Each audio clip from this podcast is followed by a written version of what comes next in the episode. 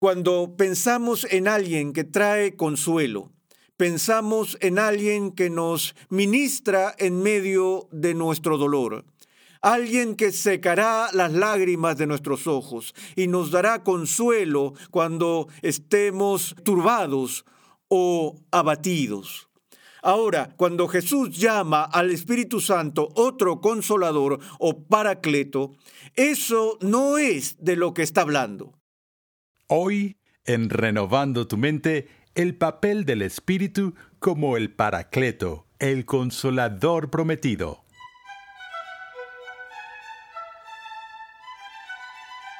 Bienvenido una vez más a Renovando tu mente con el Dr. R.C. Sproul. Hoy continuamos con la serie de enseñanza Fundamentos, un panorama general de la teología sistemática donde el Dr. Sproul nos muestra que las verdades de la Escritura se relacionan entre sí en perfecta armonía. El Espíritu Santo desempeña un papel vital en la vida de los creyentes y en la vida de la Iglesia. Él es el Paracleto, el consolador que Cristo prometió enviar. Vayamos de nuevo al aula de clases a escuchar al doctor R.C. Sproul mientras explica la importancia del papel del Espíritu como el consolador prometido que Dios ha enviado para estar con su pueblo en medio de un mundo hostil. En el capítulo 15 del Evangelio de Juan, Jesús tiene una discusión por varios asuntos, pero uno de los puntos centrales que discute en este discurso es el odio. Eso puede parecernos extraño porque estamos acostumbrados a pensar en la centralidad del amor en la enseñanza de Jesús y en especial en el Evangelio de Juan. Pero en el capítulo 15, Jesús está hablando del odio que el mundo tenía por él. Y como consecuencia de ese odio que el mundo expresó hacia Jesús, él ahora en este discurso en el aposento alto está alertando a sus discípulos de lo que pueden esperar del mundo. Dice que si el mundo me odia, obviamente los van a odiar. Y en este discurso dice en el versículo 18, si el mundo os odia, Sabéis que me ha odiado a mí antes que a vosotros. Si fuerais del mundo, el mundo amaría lo suyo. Pero como no sois del mundo, sino que yo os escogí de entre el mundo, por eso el mundo os odia. Y luego continúa hablando de la persecución y en medio de ese discurso presenta un tema muy importante. Y ese es el tema del consolador prometido que enviará para que esté con su pueblo en medio de un mundo hostil. Ahora bien, la pregunta que a menudo hago a mis alumnos del seminario y para ver cuán bien versados están en las escrituras, les preguntaré a aquellos de ustedes que están escuchando hoy, ¿quién es el Paracleto? Vemos esta palabra a veces en la literatura cristiana, el paracleto. ¿Quién es el paracleto? Esa es la pregunta que hago a mis alumnos del seminario y voy a preguntar a la audiencia aquí hoy. ¿Alguien puede decirme quién es el paracleto? El Espíritu Santo. Sabía que iba a decir el Espíritu Santo, pero eso está mal. Gracias por participar, Elena. bueno, no está del todo mal. Pero cuando pensamos en este título, Paracleto, casi siempre pensamos inmediatamente en el Espíritu Santo, porque ese es el título que le damos al Espíritu Santo, pero la pequeña corrección que quiero hacer es esta, que cuando Cristo presenta al Paracleto, le dice a su pueblo, te voy a enviar otro Paracleto. Y así realmente el Espíritu Santo en el Nuevo Testamento se introduce como otro paracleto. Ahora, obviamente, para que haya otro paracleto, debe haber al menos un paracleto anterior, a fin de que haya otro. Y cuando vemos el Nuevo Testamento, entonces la palabra griega paracletos, que se traduce o que simplemente se translitera la palabra española paracleto, vemos que ese título, paracleto, pertenece en primera instancia no al Espíritu Santo, sino a Jesús mismo. Es Jesús quien en el Nuevo Testamento es revelado como el Paracleto. Y entonces el Espíritu Santo es el segundo Paracleto u otro Paracleto junto a Jesús. Ahora, Estoy dando este pequeño estudio de palabras no solo por diversión, sino porque hay un gran significado para esto, en especial en la comprensión del significado de esto. No solo como está relacionado con Jesús, sino también en lo que se refiere a la persona y la obra del Espíritu Santo. Permítanme antes de seguir regresar al capítulo 16 o capítulo 15 de Juan, eh, en el versículo 25, eh, Jesús dice, pero han hecho esto para que se cumpla la palabra que está escrita en su ley, me odiaron sin causa. Cuando venga el consolador, esa es la traducción que estoy leyendo, otras traducciones leen, cuando venga el abogado, y otra traducción lee, cuando venga el defensor, a quien yo enviaré del Padre, es decir, el Espíritu de verdad que procede del Padre, Él dará testimonio de mí, y vosotros daréis testimonio también porque habéis estado conmigo desde el principio. Estas cosas os he dicho para que no tengáis tropiezo, os expulsarán de las sinagogas, pero viene la hora cuando cualquiera que os mate pensará que así rinde un servicio a Dios y harán estas cosas porque no han conocido ni al Padre ni a mí. Pero os he dicho estas cosas para que cuando llegue la hora os acordéis de que yo ya os había hablado de ellas. Ahora, una vez más vemos que el escenario de la discusión de Jesús sobre el envío del consolador, el envío del Espíritu Santo, está en el contexto del odio y la persecución anticipada. Ahora, Históricamente en la Iglesia, esta idea del Paracleto, en términos del ministerio del Espíritu Santo, se ha asociado con ánimo, porque también usamos el título consolador con respecto al Espíritu Santo. Y aquí hay un aspecto en el que olvidamos algo significativo en cuanto al ministerio de Dios el Espíritu Santo. Recuerdo por un momento al filósofo Friedrich Nietzsche, que en el siglo XIX, como saben, declaró la muerte de Dios. Pero Nietzsche fue bastante crítico con el impacto del cristianismo en la civilización occidental. Dijo que Dios está muerto, murió de pena. Y lo que Nietzsche aborrecía fue la ética que consideraba una ética de debilidad, que había sido propagada por la Iglesia cristiana en Europa occidental, enfatizando la humildad, la paciencia y la bondad, cuando dice, la humanidad verdadera y auténtica se encuentra en el superhombre que expresa el deseo de poder. Y una persona auténtica es aquella, Nietzsche dijo, quien en el análisis final es un conquistador. Él no se hunde en esta ética de debilidad y mansedumbre, pero más bien abogó por una ética de fuerza, machismo y todo este tipo de cosas. Y de nuevo con el ideal que se encuentra en la imagen del conquistador.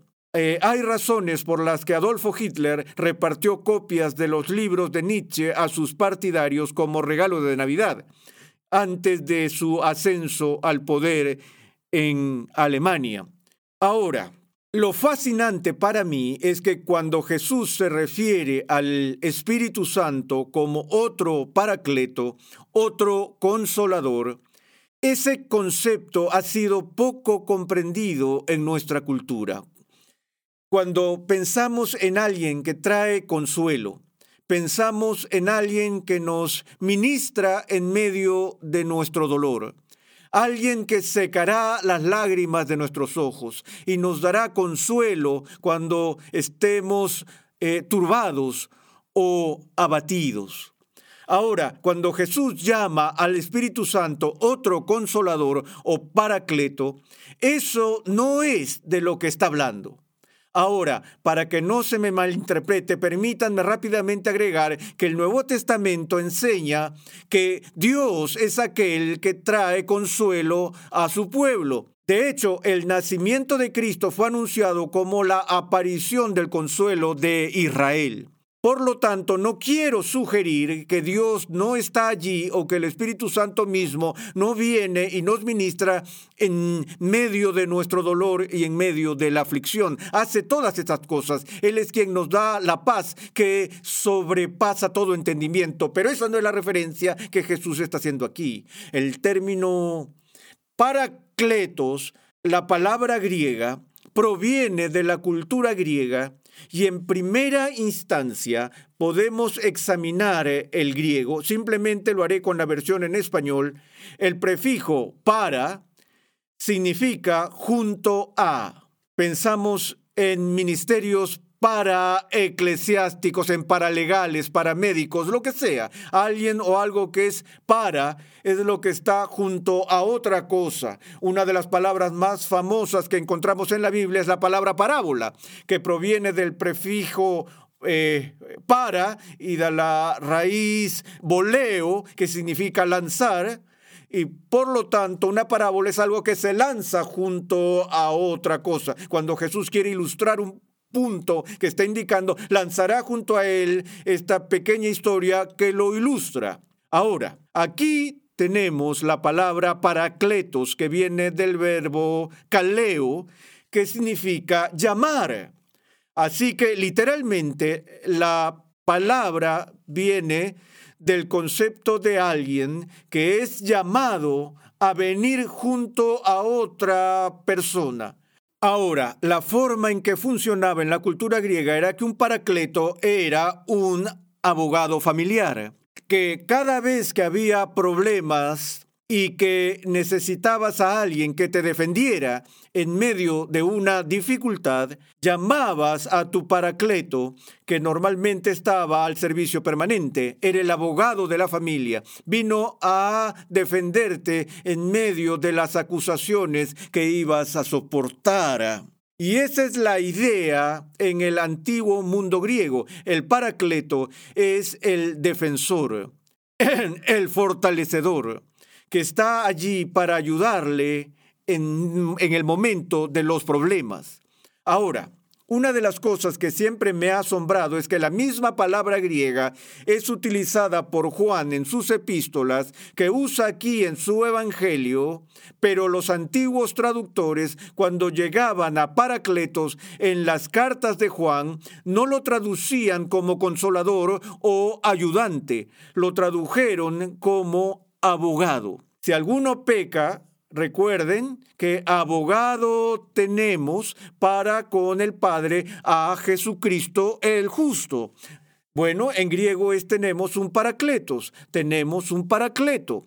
Y ahí es donde digo que Cristo es el paracleto original, pero no pensamos en él en ese sentido, pero sí entendemos, debido a las traducciones más antiguas, que Jesús se llama nuestro abogado. Ahora, ¿qué es un abogado?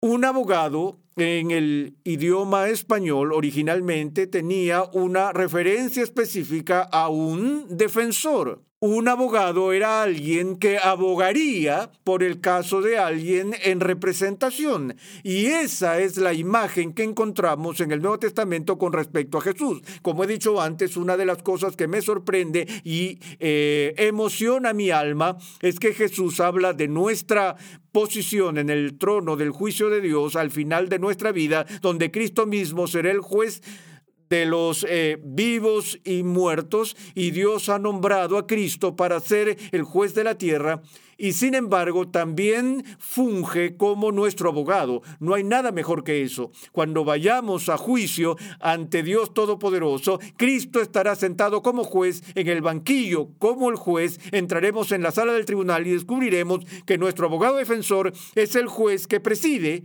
y eso es realmente genial cuando tienes eso a tu favor. Pero en todo caso, Jesucristo es nuestro abogado o nuestro paracleto que nos defenderá ante el Padre. Pero no solo necesitamos una defensa ante el Padre, necesitamos una defensa ante un mundo hostil.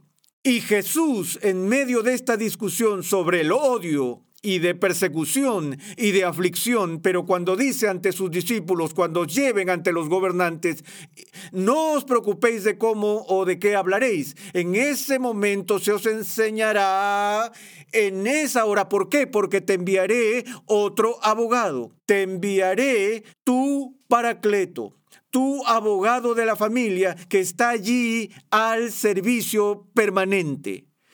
Te enviaré al Espíritu Santo. Bueno, obviamente se puede ver la diferencia entre eh, una obra en la que el Espíritu Santo está a nuestro lado para animarnos, para defendernos y para fortalecernos en el fragor de la batalla. La diferencia entre esa imagen y la imagen del Espíritu Santo que viene a nosotros después de la batalla, cuando estamos allí quebrantados y destrozados y estamos todos golpeados y Él viene y nos consuela. Es una imagen completamente diferente. La imagen del consolador no es la imagen de alguien que viene a sacar nuestras lágrimas después de la batalla, sino que viene a darnos fuerza y coraje para la batalla. Ahora, ¿por qué entonces se le llama el consolador? Bueno, de nuevo, este es uno de estos pequeños fallos del desarrollo del lenguaje. El lenguaje experimenta pequeños cambios en el progreso y la evolución a medida que pasa el tiempo tomamos esa palabra de consolar o consolador y nos remontamos a la era isabelina y vemos que en ese momento de la historia inglesa, la palabra consolador estaba mucho más estrechamente relacionada con sus raíces latinas de la que hoy en día es el uso actual. La palabra consolar o alentar viene de dos palabras latinas cum, que significa con, cum, forte, conforte. Ahora, ¿qué es forte? ¿Dónde ves esa palabra? Si alguna vez has tocado música o tocado el piano, recuerdas que el nombre del instrumento piano ya es un nombre abreviado para ese instrumento que originalmente se llamaba piano forte.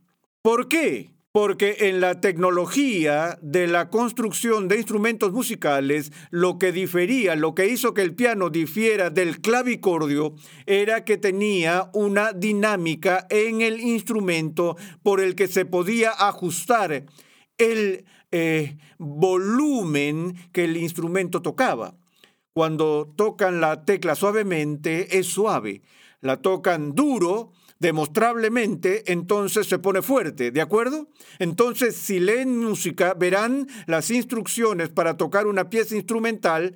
Es posible que vean una pequeña P por la parte o en la barra de la música y eso indica que es para ser tocado suave. Ustedes pueden ver doble P, lo que significa muy suave, o puedan, pueden ver una F, que significa que lo tocan fuerte o más fuerte y tienen una doble F y estarán dándole duro a las teclas en ese momento. Entonces el piano fuerte significa suave y alto o suave y fuerte y puedo decirles cuál es tu fuerte, lo que significa cuál es tu fortaleza, cuál es tu punto fuerte.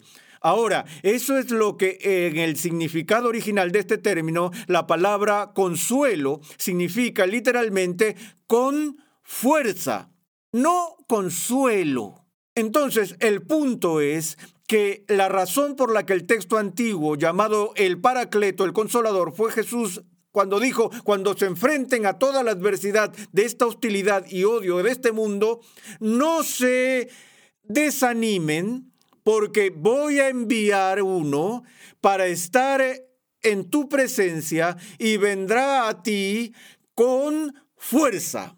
Y esa es la obra principal del Espíritu Santo aquí. Venir a fortalecer al pueblo de Dios para ser valiente en medio de la tribulación temerosa. Creo, por ejemplo, en la declaración de Pablo que en Cristo somos más que vencedores. El Hooper Nikon es el, el, el griego allí eso es súper. De hecho, en latín, supervincemus. Somos super vencedores. Pienso en Nietzsche, cuando leo eso y dije, Nietzsche, ¿quieres vencedores? Bien, te daremos vencedores, los vencedores que son preparados por Dios el Espíritu Santo, que fortalece a su pueblo. Y una de las formas clave en que nos fortalece para la confrontación con el mundo es con la verdad. Como vemos en este mismo discurso, Jesús dice, os enviaré al consolador, el paracleto, que es el Espíritu de verdad que procede del Padre. Y más tarde dice en el versículo 12 del capítulo 16, aún tengo muchas cosas que deciros, pero no las podéis soportar. Pero cuando Él, el Espíritu de verdad, venga, os guiará a toda verdad, porque no hablará por su propia cuenta, sino que hablará todo lo que oiga, y os hará saber todo lo que habrá de venir. Él me glorificará, porque tomará de lo mío y os lo hará saber. Todo lo que tiene el Padre es mío. Por eso dije que Él toma de lo mío y os lo hará eh, saber. Entonces, de nuevo, vemos que el ministerio del Espíritu Santo es aplicar la obra de Cristo a su pueblo. Y lo hace santificándonos, revelando la verdad de Dios a nosotros y viniendo a nosotros con fuerza. Creo que este discurso es un discurso extremadamente importante en el Nuevo Testamento, Juan capítulo 14, 15, 16 y 17, que llamamos el discurso del aposento alto. Esta es la última sesión de enseñanza que Jesús tiene con sus discípulos en la noche en que ha de ser traicionado, en la víspera de su ejecución. Y también es significativo, amados, que en estos cuatro capítulos que Juan nos da, obtenemos más información sobre la persona y la obra de Dios, el Espíritu Santo, que en el resto del Nuevo Testamento combinado. Esta es una sección increíblemente importante de la Escritura para instruirnos sobre el carácter del Espíritu Santo y de la misión del Espíritu Santo. Y llega en un momento en que Jesús está preparando a sus discípulos para su inminente partida y los está ministrando en medio de su temor. Sin embargo, un poco de tiempo y me voy, no estaré más con ustedes, pero no los voy a dejar sin consuelo, es decir, no voy a dejarlos sin fuerza. Habían sido fortalecidos por su presencia, habían sido alentados por su presencia, como se pueden imaginar, pero ahora su líder va a ser apartado de ellos. Y él dijo, está bien, porque cuando me vaya, les enviaré otro fortalecedor, otro paracleto que estará con ustedes para decir la verdad por ustedes y Él los animará, Él los defenderá y los hará ser fieles a mí en medio de los problemas. Y lo hizo justo en el día de Pentecostés, cuando envió al Espíritu Santo a su iglesia, a su pueblo, para darles poder, para alentarlos. Y cuando llegó la persecución, la iglesia de Cristo floreció en la antigüedad, porque estas eran personas que eran conscientes de la fuerza que Cristo les había dado para enfrentarse a un mundo hostil.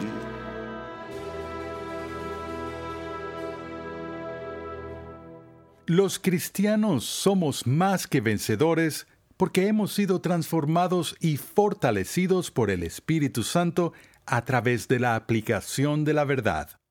La Biblia de Estudio de la Reforma ya está disponible. Esta Biblia de Estudio cuenta con más de un millón de palabras de explicaciones versículo por versículo y temáticas con la colaboración de 75 distinguidos pastores y teólogos de alrededor del mundo liderados por el Dr. R.C. Sproul. La Biblia de Estudio de la Reforma está cuidadosamente elaborada para ofrecer una experiencia de lectura, estudio y discipulado sin precedentes para cada edad y etapa de la vida cristiana. Para más información, visita la página web bibliadeestudiodelareforma.com hoy mismo. ¿Alguna vez te han preguntado si has sido bautizado en el Espíritu Santo? ¿Qué significa esto? ¿Es bíblico? En el siguiente episodio de Renovando tu Mente, R.C. Sproul analiza el bautismo del Espíritu Santo y cómo se relaciona con nuestra conversión. Renovando tu mente es una producción de los Ministerios Ligonier, la confraternidad de enseñanza del Dr. R.C. Sproul. Nuestra misión, pasión y propósito es ayudar a las personas a crecer en su conocimiento de Dios y su santidad. Recuerda que en nuestra página web renovandotumente.org puedes adquirir gratuitamente la guía de estudio de la serie de hoy y además encontrarás una amplia variedad de recursos tales como clases, artículos y contenido multimedia con la finalidad de cumplir con nuestra misión de proclamar, enseñar y defender la santidad de Dios en toda su plenitud a tantas personas como sea posible. Sintonízanos nuevamente en esta misma emisora y en este mismo horario y únete a nuestra gran comunidad virtual en las redes sociales.